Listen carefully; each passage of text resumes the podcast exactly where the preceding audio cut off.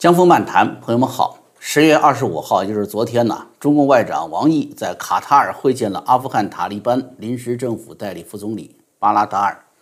那么会谈的时候呢，王毅就表示了，说阿富汗现在处在一个由乱转治的关键阶段，迎来真正掌握自身命运、实现包容和解、推动国家重建历史性契机。说中方重视当前阿富汗国内面临的人道主义困难，敦促。啊，美国西方解除制裁，然后表示中方愿继续力所能及的范围内提供人道主义物资援助。当然，王毅的光鲜辞藻很长，我就不一一念下去了啊。我想呢，大概就是刚才说的，那这里面呢是有两层意思。第一层意思，大家可以读出来啊，是说阿富汗解放区的天是明朗的天哈，阿富汗的人民好喜欢，他也不管阿富汗现在正在内乱当中，仗还在打着呢。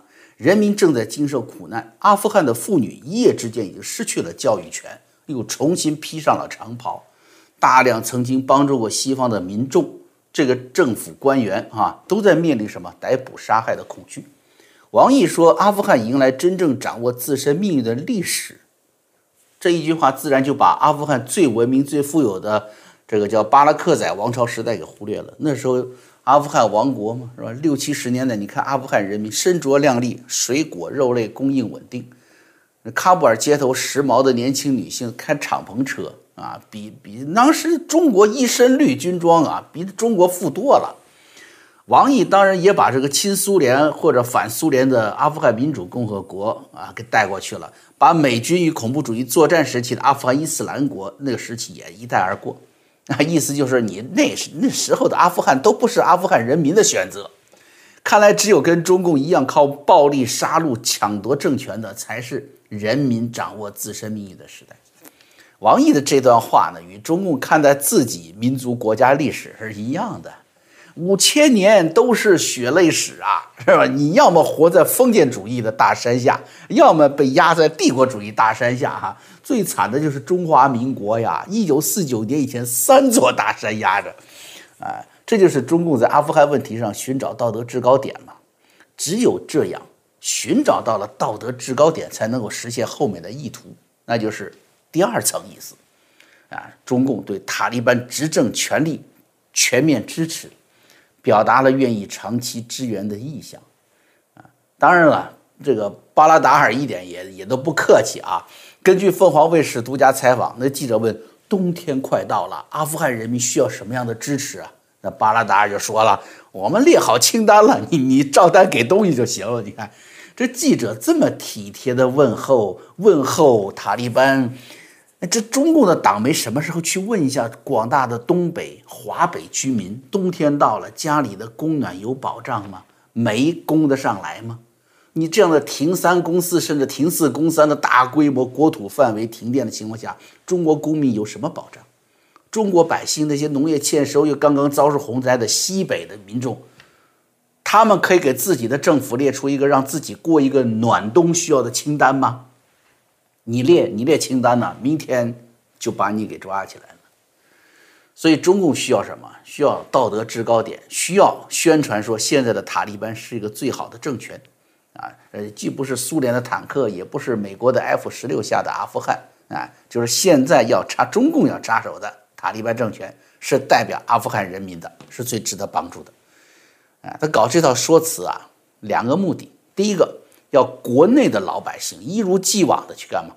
忘记身边发生的苦难，去为中共的利益帮助陌生的一个政权，去忘掉这个政权曾经对中国公民实施斩首，对中国工程人员实施恐怖爆炸。七十年前，中共欺骗中国老百姓，为朝鲜的金家王朝他们的政治野心去卖命作战，结果呢，换来的是朝鲜，你看与他们的同胞南韩。那相比多大呀？巨大的贫困，独裁者带来的恐惧遍布北朝鲜。好，你现在又帮助一个全世界都知道的一群坏东西，别说给中国人能带来什么好，他能给阿富汗人民又能带来什么好呢？不就是又培养一个北朝鲜啊？所以这是把塔利班呢要拔高啊。王毅呢是建立道德制高点，对国内的需要，那对国际上呢？国际上，那各国政府、老百姓当然都看得很清楚，塔利班是什么玩意儿，对不对？但是还有一点，很多大陆的朋友是不知道的，就王毅这么信誓旦旦的要给塔利班支援，要跟他们合作，其实是违背了联合国决议的。你你说白你说违法的，是冒天下之大不韪的。你想给钱不能给。其实呢，就是朋友们呢，就是说咱们就是看节目也好啊，就是呃平时啊，就是要学会独立思考啊。为什么呢？要学会读懂中共党媒的报道，你自己就会发现问题，去寻找真相。比如说这个党媒报道过的，说处理阿富汗危机的时候，当时各国一些表现，对不对？就提到说八月十六号，俄罗斯驻阿富汗大使叫做日尔诺夫，他去会见塔利班的安全协调员，啊，然后当然塔利班就要求俄罗斯方面承认他们吧。那俄罗斯当然就表态了，说是否承认新政府啊？暂时不承认，因为依据俄罗斯相关法律，塔利班是联合国认定的恐怖组织，要承认塔利班需要时间。所以，朋友们，在大陆的朋友们，你看到党媒那些报道，你看到党媒的这个报道，看到这里，你就问问自己：俄罗斯根据自己的法律是不能承认联合国认定恐怖组织的，难道中共的法律就允许吗？中共是联合国常任理事国，怎么会反对联合国对塔利班的认定呢？你这是不是违反了联合国的协议呢？对，你要有这么个思考就对路了。中共现在对于塔利班的恐怖组织的认定啊。是要么避而不提，要么就开始扰乱视线，说联合国根本就没有说塔利班是恐怖组织，只是表达了对塔利班的制裁。你不想一想，为什么要制裁？他不是恐怖组织，联合国干嘛要制裁他？我们一起来看看2011年啊，联合国安理会一致同意通过的第一九八八号决议。什么叫一致同意？就意味着中共也在这投下了赞同票吧？之所以将阿富汗塔利班认定为恐怖组织，是因为他犯下了一系列罄竹难书的恐怖罪行。而且他这个恐怖组织，他这个排名还排在了基地组织排名之前的。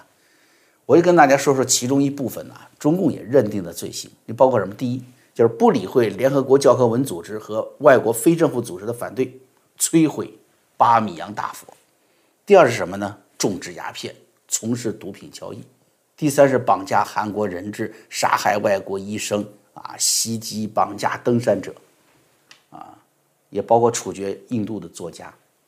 啊，包括绑架勒索外国的游客，其中也包括杀害至少一名中国的旅游。第四呢，就是汽车炸弹袭击像公共场合了，菜市场、商场、酒店、学校，造成大量民众的死亡。第五个呢，就是关闭学校，禁止女性去上学、去工作。朋友们，你看呢？这里面其实是包含了多次杀害中国公民的事件。你说你中共你要不承认这是恐怖组织，那你不是明显违背公义原则了吗？你在联合国这么表现，也会让世界笑话你，对吧？但是确定了恐怖组织，就要有什么各种的惩罚和制裁。联合国就明确表示了，禁止各国从本国境内或者本国的居民居住在国外的，向塔利班提供各类军事相关的援助，以及各类金融。和经济资源，让大家看懂了吧？就是王毅在卡塔尔振振有词的宣布各种援助。这凤凰台记者如此深情的询问：“冬天啊来了，大爷您需要点啥呀？”问这话给的钱都是违反了联合国协议的，要被视作恐怖主义组织的共谋的行为，是要受到各国制裁的。换句话说呢，你看中国银行给卡布尔政权转钱啊。那中国银行是要受到制裁的，中国的国企要去建公路、去挖矿，你要受制裁的。中国的国民参与所谓阿富汗战后重建，实际上就是在什么为塔利班服务，是要受制裁的。除非是把塔利班从恐怖组织名单上拿掉，是吧？这就是王毅为什么要说塔利班是阿富汗人民的，是把握自己命运、重建国家的历史契机。哎，就跟说中国共产党是中国人民的选择，是历史的选择一样的逻辑啊！真正对阿富汗人民的人道主义援助，就必须排除恐怖主义对阿富汗人民的杀戮和迫害。而我们知道，每一个靠着暴力抢夺政权的邪恶政权，是绝对不会轻易放下屠刀自我改良的。啊！但是你看，中共在国际上一贯是玩弄双重原则嘛。这次王毅的卡塔尔之行反应就是特别突出，啊，那边说是要给钱，那这边呢，王毅强调说，东伊运是什么？是被联合国安理会列明的国际恐怖组织，对中国国家安全和领土完整构成威胁，也对阿富汗这个是强制久安造成危害。啊，他就说相信这阿塔 就是什么？就是阿富汗塔利班会彻底同东伊运一切恐怖组织划清界限，采取有效措施予以打击。看到了吧？同样是恐怖组织，同样是中共在联合国大会举手认可的进入恐怖组织名单的。啊，一个要给钱啊，冬天来了，您需要啥是吧？一个是划清界限，坚决打击。当然了。中共就像了解自己从来把国际规则和做过的承诺视若无物一样，中共是知道了跟塔利班打交道啊，最好还是留条后路，哎，做点先手预防着。三天前，十月二十三号，啊，中共人大通过了一项新的法律，叫做《陆地国界法》，这是中国现代历史上第一次制定专门的法律来规定如何管理和防范啊与十四个国家相邻的长达两万两千公里的陆地边界。这个陆地国界法是明年的一月一号生效，它包含了七个章节，六十二条。第二十二条规定啊，说中国人民解放军、中国人民武装警察要在边境开展边防执勤、管控、演训、勘察，防范制止、打击入侵、蚕食、渗透、挑衅。啊，那还规定什么？周边发生战争或者武装冲突。可能影响国家边防安全稳定的时候，国家可以封控边境、关闭口岸。然后二十三条规定什么？就是地方的边境的省啊、自治区啊这些各级人民政府啊，要统筹资源配置，加强维护国界安全的群防队伍建设，支持配合边防。其实这个法律出台啊，并不意味着中共管理边境的方式有所改变。因为武警和军队一直在执行这个边境防守的任务，然后周边国家发生武装冲突，那国家封控边境呢，也是基本上各个国家是一种常态。只是这个法律的出台明显有两个作用，咱们跟大家说一说。那第一个作用是什么呢？就是对国内宣示中共对军事力量的使用，对党内哎就强化了习近平对军队的全面掌控。在中国的周边发生变数的时候，给予中共最高权力掌握者明确的对军队、对地方全面资源的掌握力。这点对于习近平来说的，不仅强化了权力的所谓叫什么法律依据。过去说是啊，中央军委主席你动军队是吧？你国家主席动员老百姓啊，这似乎是应该的。他没有这个法律依据啊，这也给予了什么很强的操作资源的能力。也许有人呢就对这就抱有疑问了：出台一个国界法，你说又跟习近平掌控权力有关吗？哎，大家想哈，在中国与美国西方世界进入全面对抗的敏感时期，中共真正威胁来自哪边呢？海上东边嘛？从中国历史进入近代之后啊，所谓帝国主义的侵略哪一次不最后来自海上呢？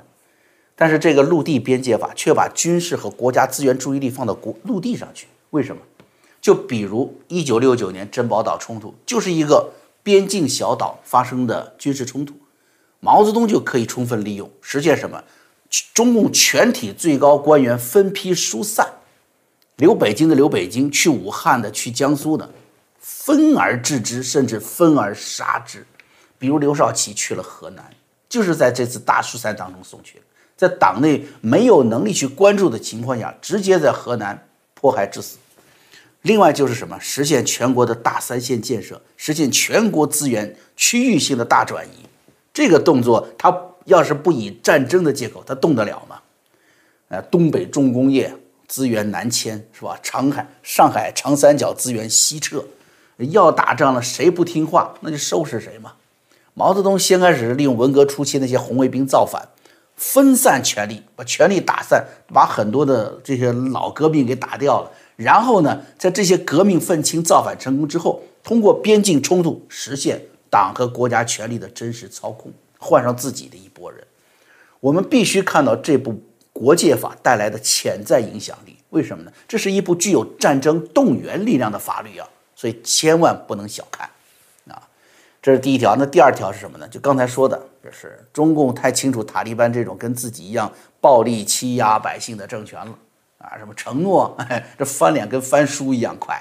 所以呢，中共与其相信塔利班这个不支持东突的承诺，还不如什么强化与塔利班控制的阿富汗的边界安全。所以大家看到了，中共谴责美国是霸权主义，天天骂美国，你控制阿富汗打恐怖主义战争，你手伸得太长。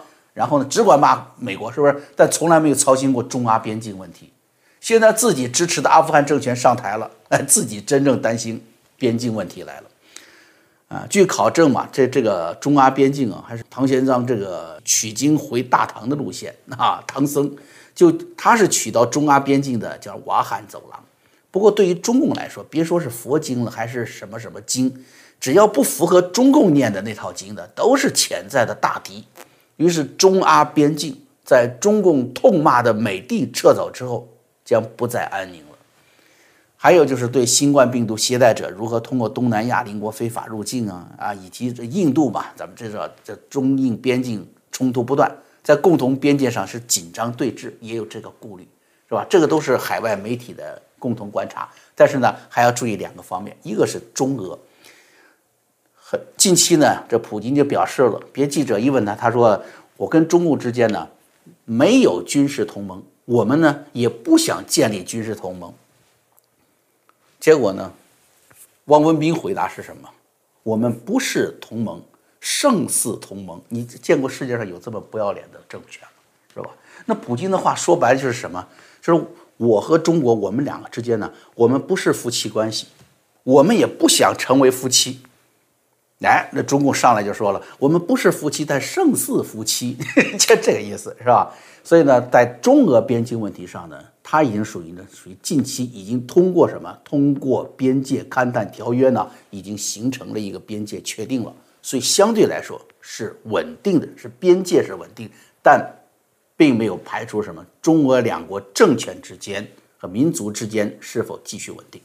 另外呢，还要注意到，其实就是朝鲜近期的这个动作也比较异常，啊，你看这个面容巨变的金正恩几次露面，再加上什么，他他怎么会突然就掌握了所谓超音速导弹试射技术呢？是不是？这就意味着这个独裁国家会随时爆发政治危机，啊，这些东西它表露出来越严重啊，就它政治危机啊，它越容易什么爆发出来、释放出来。中共从金正恩他爷爷金日成开始，再到他父亲。金正日到现在这个三胖根本就没有对金家王朝真实的把握过，在朝鲜战争一起打仗的时候就充满了不信任，那对同志下手比对敌人下手还要狠呢，是吧？所以呢，这个陆地国界法的制定啊，一定还有什么呀？就是预防像朝鲜突发政治危机和巨大难民潮的准备。这突然想起来，就上个世纪是。一九六四年，阿富汗当时的国王查尔西和王后啊赫曼拉访问中国，查尔西就说：“他说中国是个伟大的国家，阿富汗是中国的一个小小的邻居。”当时毛泽东怎么回答的？毛泽东说：“不，阿富汗是一个伟大的国家，中国是阿富汗伟大的朋友。”从外交上来说的，毛泽东这句话回答是很有智慧的啊。但现在的战狼呢，杨洁篪。对着东盟会议的参与国说：“中国是一个大国，你们都是小国家，这是现实。”战狼的傲慢和现在当下中共有了那么一点钱以后对世界的那份嚣张，表露无遗。实际上，不是国家要有多起多有钱，要下饺子一样拥有制造军舰的能力，就能保证这个国家的安全。政权的强大。绝不是民族的福气，也许正好相反，会给民族带来灾难。你想，这一个家哈，一个家呢，有宽厚的待人之道，是一个什么？是个根本。那一个国家呢，文化的厚重与豁达，才是立足之本。好，我是江峰，我们今天节目啊，就做到这儿。